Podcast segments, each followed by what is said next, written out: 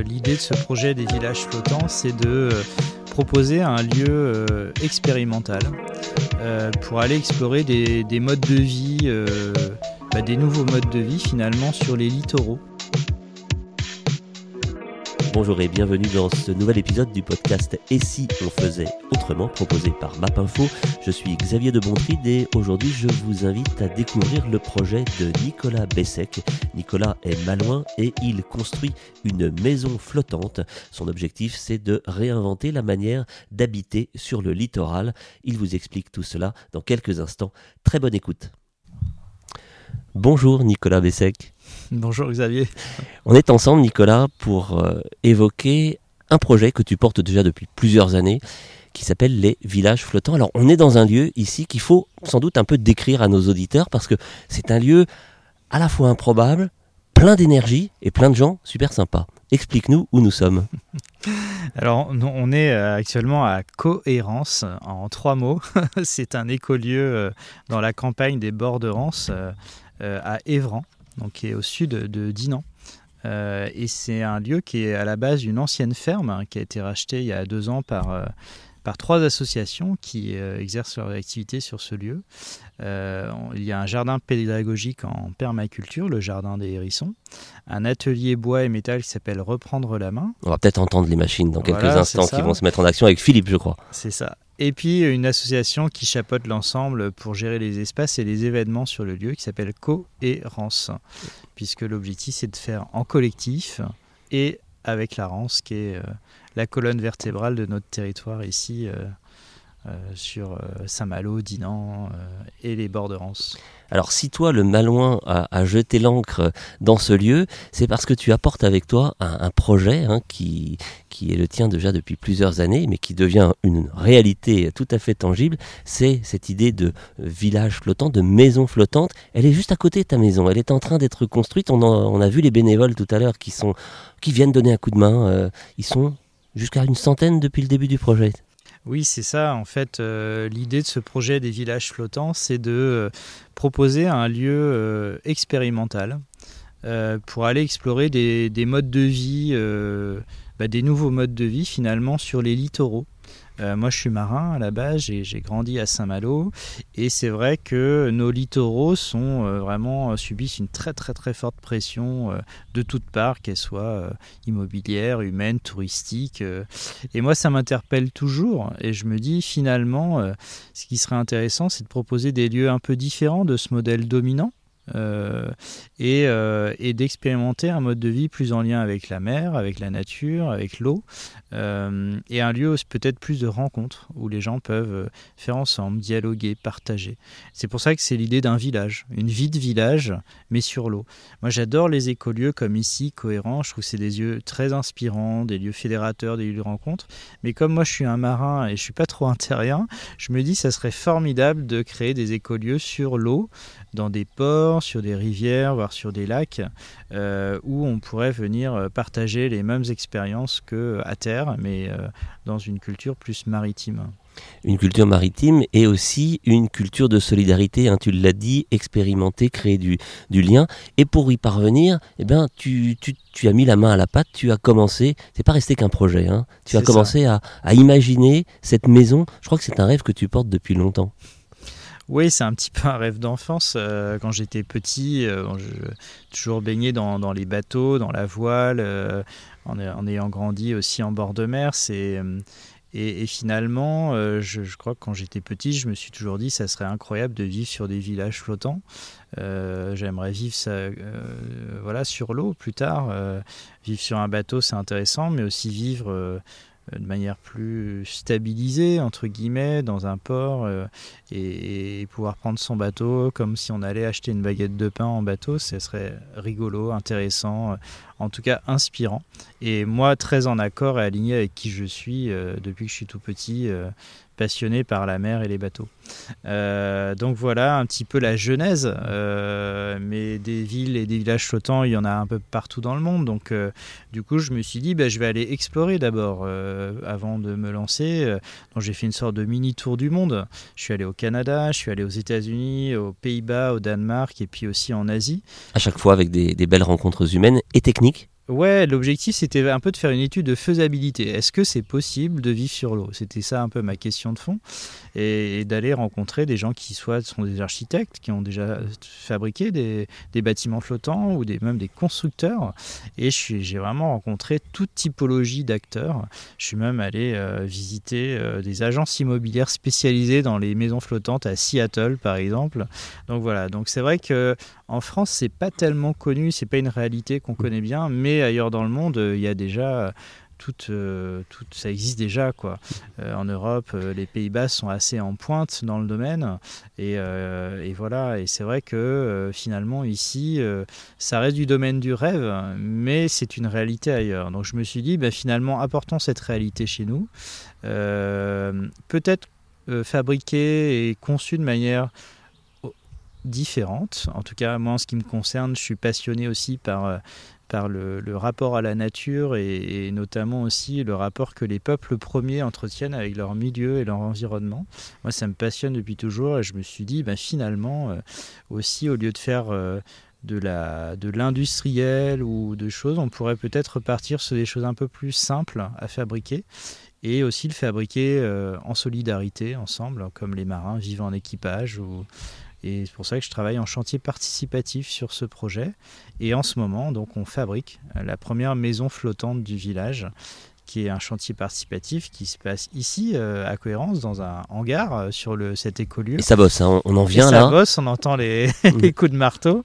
On est en train justement de, de peaufiner le, l'installation du bardage bois qui, parce qu'on en est déjà là on en est déjà au, parement extérieur ça, hein, de la, maison. elle est fabriquée à les 75% aujourd'hui.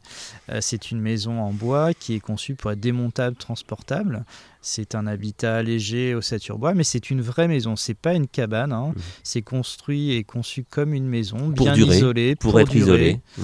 Euh, et voilà. Et, donc, euh, encore cet été, on, travaille sur cette maison. Et puis viendra ensuite le projet de fabriquer la plateforme flottante qui va porter la maison. Ça, c'est le chantier de la rentrée, septembre-octobre. l'automne. Et puis, euh, une fois qu'on aura ces deux éléments-là, on les pourra les réassembler ensemble. Et il y a un lieu déjà qui on a parlé, on a entendu parler euh, du port de Saint-Malo. C'est quelque chose qui pourrait se concrétiser. Euh, c'est vrai que bon, étant malouin, c'est évident que euh, de lancer ce projet à Saint-Malo me tient particulièrement à cœur. Et c'est vrai que depuis 4 ans, on dialogue vraiment avec la région Bretagne et EDIS, le gestionnaire du port de Saint-Malo, pour déjà leur présenter le projet, les, leur, dialoguer avec eux sur euh, qu'est-ce qui serait utile aussi pour, euh, pour le port. Et l'an dernier, euh, on a convenu de trois emplacements possibles dans les bassins du port à Saint-Malo. Avec une très belle visibilité. Et ça tombe bien, parce que l'idée de ce premier maillon hein, de cette chaîne future des villages flottants, c'est d'être un lieu d'expérimentation. Il va falloir tester des choses, que les gens se rencontrent. C'est un lieu de rencontre, c'est un lieu aussi qui, qui étonne, qui interpelle dans le bon sens du terme, et euh, ce sera un lieu qui euh, permettra d'accueillir euh, au démarrage beaucoup d'activités différentes. On va tester plein d'usages de ce lieu. Tu as des idées peut-être, alors peut-être est-il trop tôt d'en parler, mais on a peut-être un peu de mal en t'écoutant à se projeter déjà dans ce projet? Euh, on peut parler de, choses, euh, d'avoir pourquoi pas des, enfants qui viennent faire une, classe sur la maison flottante, un cours en tout cas sur, sur l'eau, sur les algues, sur la culture maritime locale, apprendre à faire des nœuds par exemple. On y apprendra mieux à faire des nœuds dans cette maison que si on le fait dans une salle de classe habituelle? En tout cas, on pourra avoir l'application directe et concrète, puisque euh, si on a besoin d'amarrer euh, la maison euh, au quai, par exemple, bah, on va voir l'utilité du nœud immédiatement, comme sur un bateau. Mais c'est vrai que, donc là, je prends cet exemple-là, mais on pourra aussi avoir des salles de réunion pour les entreprises de, qui permettent de, de décentrer justement le lieu, mmh. peut-être penser différemment à un sujet, à, une stratégie d'entreprise, pourquoi pas. Euh, en tout cas, il y aura plusieurs possibilités de lieux. Je pense aussi à des résidences euh, pluridisciplinaires, mêlant art, science. Euh, voilà, ça va être un lieu vivant où tous les jours il va se passer quelque chose qui va être assez différent, surprenant. En tout cas, c'est ce qu'on souhaite faire avec ce, lieu, cette maison flottante. Cette première série, en fait, premier prototype d'une série peut-être à venir demain. Alors, d'une série et pas que, c'est-à-dire qu'un village flottant, c'est comme un village euh, qu'on s'imagine tous, c'est-à-dire que dans un village, il y a plein d'activités différentes. Il y a bien sûr euh, des lieux d'habitation, il y a des lieux de travail, il y a des lieux de rencontre. Euh, voilà, et, vraiment, c'est ça l'idée, c'est d'avoir une maison flottante, un jardin flottant, pourquoi pas une école flottante, pourquoi pas des bureaux, en tout cas un café, un endroit où on peut se rencontrer et on peut partager. Et c'est vrai que le port de Saint-Malo a une configuration très particulière qui est assez unique. C'est-à-dire que le port, il est en plein centre de la ville.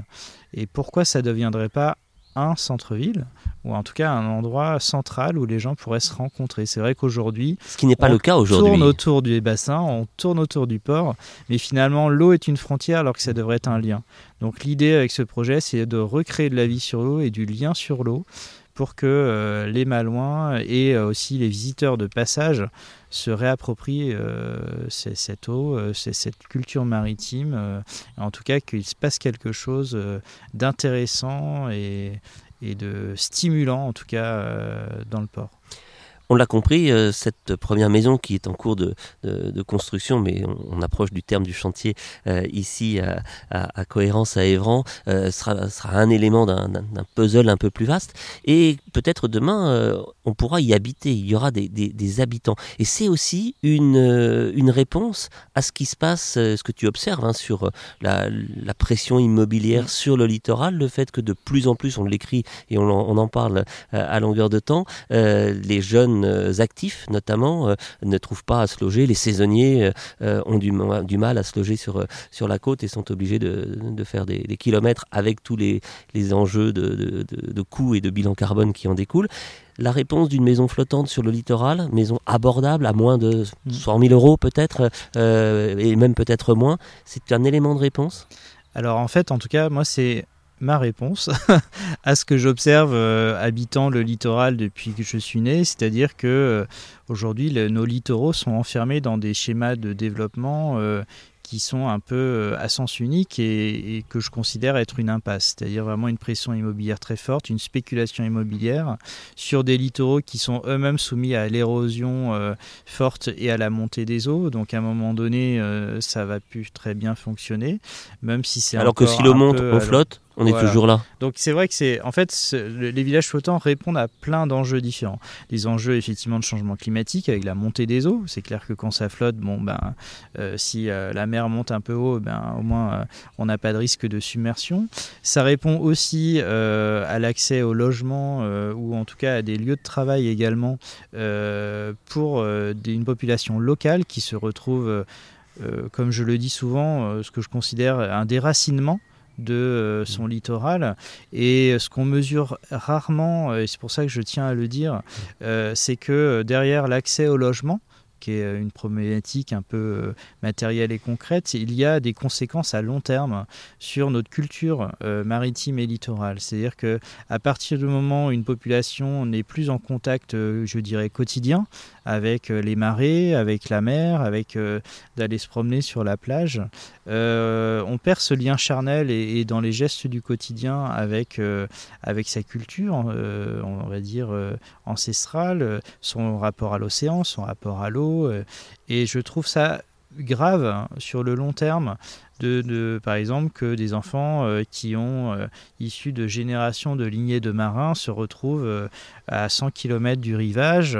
voilà, ça sera plus la même chose. Voilà, c'est pas une vision un peu passéiste. Hein. Il faut des tracteurs, tes détracteurs doivent te dire ça un petit peu. Mais là, on n'est plus à l'époque de la marine à voile, comme disent certains. En tout cas, certes, mais le village flottant sera un endroit où on pourra reconnecter à cette culture-là. Et donc, même si un enfant de, de descendants de marins de Terre-Neuve se retrouve à vivre à 100 km à l'intérieur des terres, il sera toujours le bienvenu justement sur le village flottant pour reconnecter avec cette énergie-là et à sa culture qui est sa culture.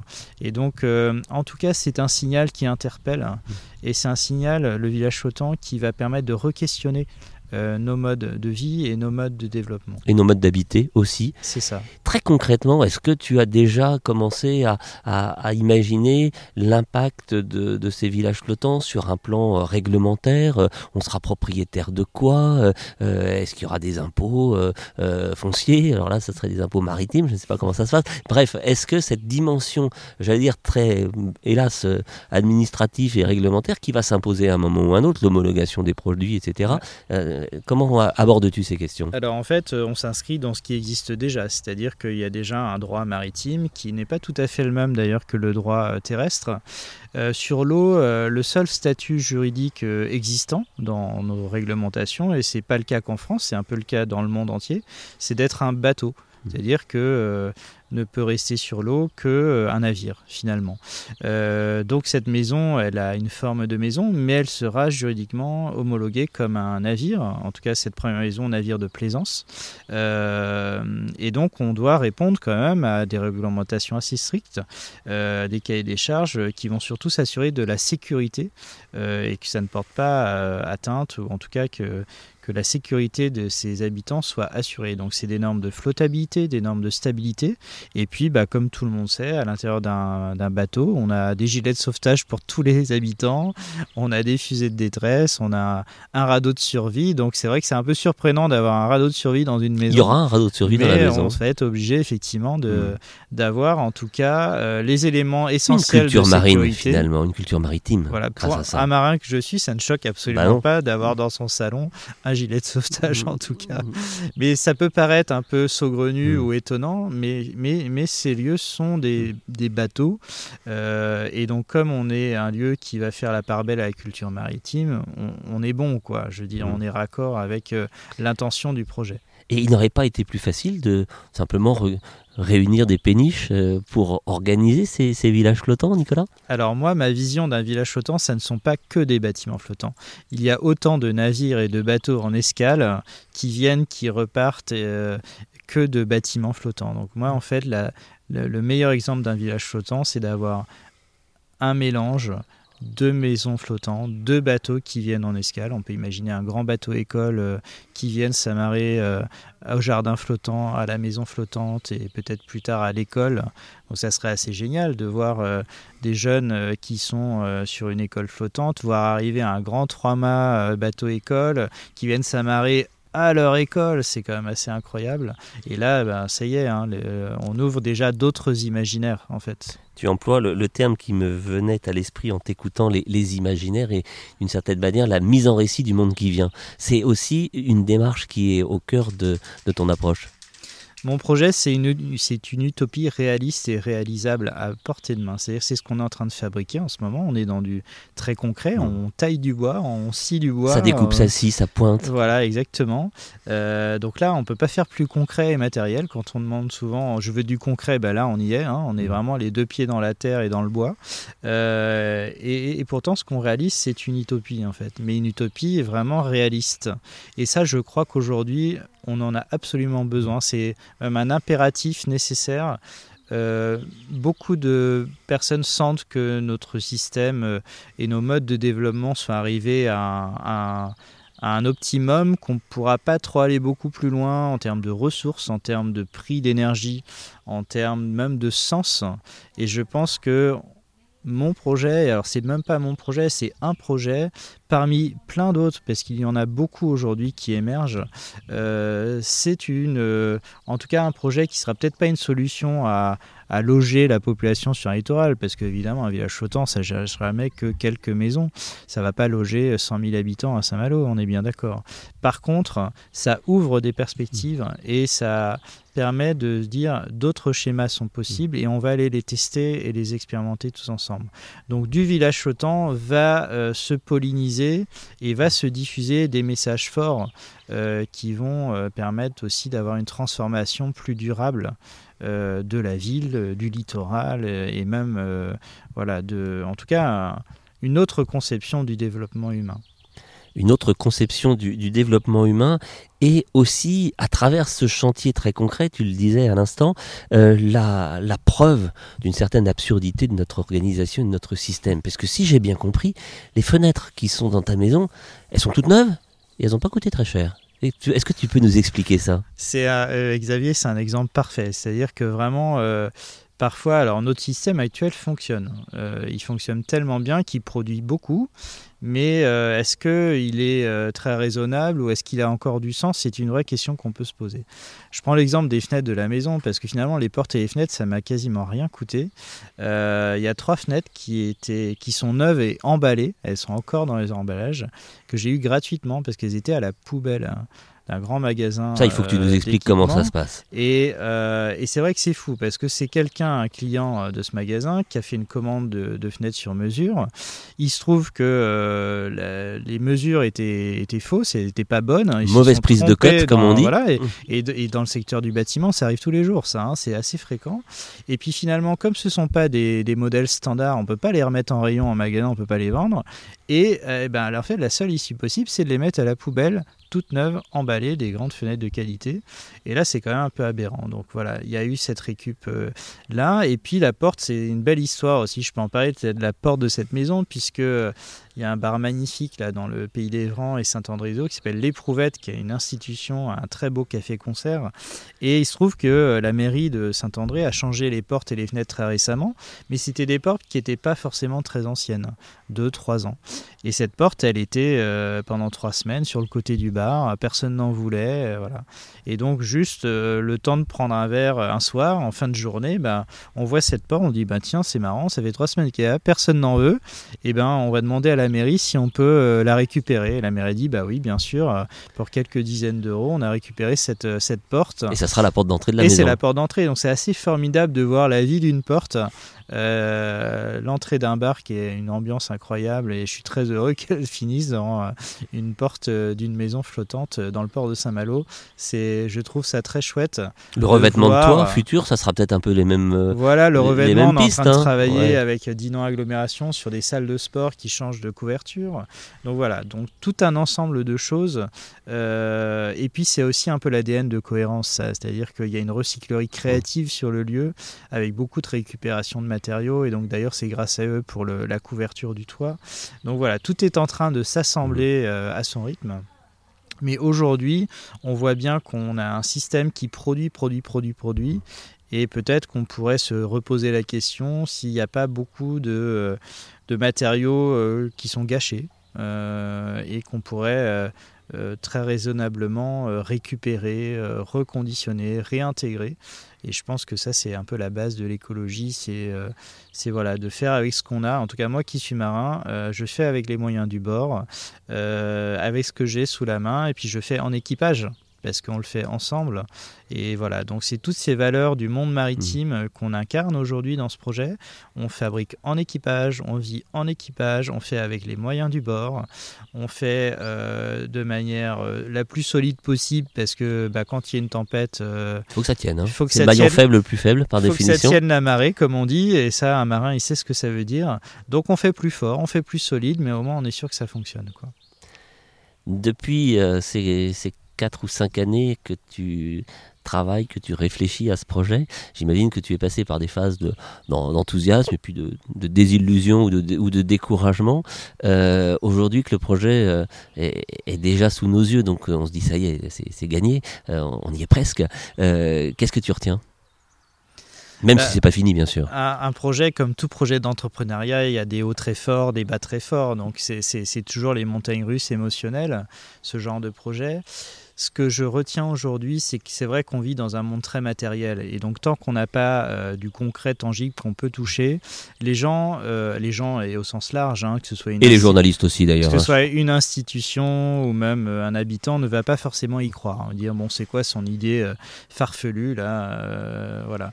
la leçon, c'est ça, c'est qu'à un moment donné, il faut se lancer, il faut faire parce qu'on vit dans ce monde-là, euh, sans jugement, voilà. Donc, euh, eh ben, on y va de manière pragmatique. On met la main dans la matière, on fabrique un prototype, voire même une maquette, parfois suffit, hein, euh, pour convaincre des gens autour de nous.